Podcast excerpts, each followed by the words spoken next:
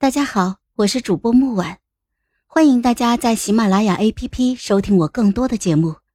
今天我们带来的故事叫《并蒂莲》第十七集。我眸中一颤，冷笑了一声：“哼，送上马车的是皇上，下马车就换了个人，那皇上自然在马车里呀。”不可能！你上马车前，车内根本没有人。你下马车后，车内也没有人。车内没有，车底下未必就没有。马车下有暗格，能藏两个人。哼，我劫持太子当日，宫门就被封禁了，出入宫人都要严查。我怎么可能早就送他出宫了？太子殿下这些日子都在马车的暗格之内，暗卫给他吃的饭都有迷药。安静倒是安静。但他还是弄脏了我的马车，王首府未曾靠近，才没闻到那股熏香都压不住的污糟味道。来人，去查马车。哼，没发觉我带出宫的半数暗卫都不见了吗？那是皇上把他的暗卫带走了。王首府的人盯着我和身穿龙袍宁公公入府的时刻，他就走了。只有那时没人留心马车，也只有那片刻功夫，公主府还未曾被围。王林阴寒的眸中杀意四起，我勾唇一笑，哼，王首府跟皇上做了多年的君臣，当知他的性子。你若敢动三皇子，皇上的暗卫死绝之前，你王氏子嗣只怕是不能出门了。为今之计，只有昭告天下。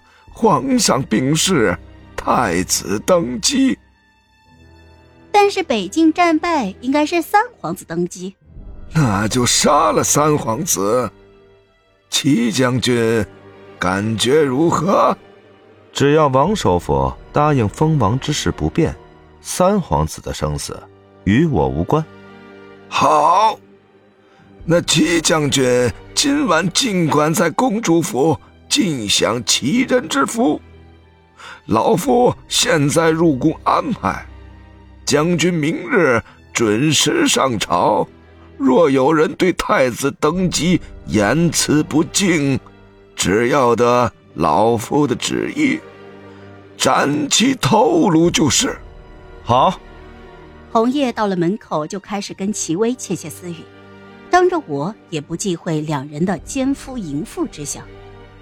我走过去，直接就将红叶拉了进来，然后一把就将齐薇推了出去。侯爷看着我说道：“我的养父母不在皇后的手上，我查过，在我手上。你跟我说要嫁齐虎的当日，他们就在我的手上了。”公主，侯爷，我七岁那年摔伤，半年多都下不了床，脾气坏透了，连婵儿都躲着我。只有你，不管我再怎么发脾气，都哄着我。若非你精心的照应，我必定不会好的那般的快。从那时起，我就从未把你当奴婢去对待。此后在坤宁宫七年，皇后但凡下毒暗害，你都挡在我的前面。你中毒那次，我守了你两日两夜，我始终不肯松开你的手。我怕你像我娘一样，再也醒不过来了。公主，你听我，你喜欢齐薇，直说就是了，我送你。但是，你要杀皇上不成？公主，这是已经查到我是谁了，是吗？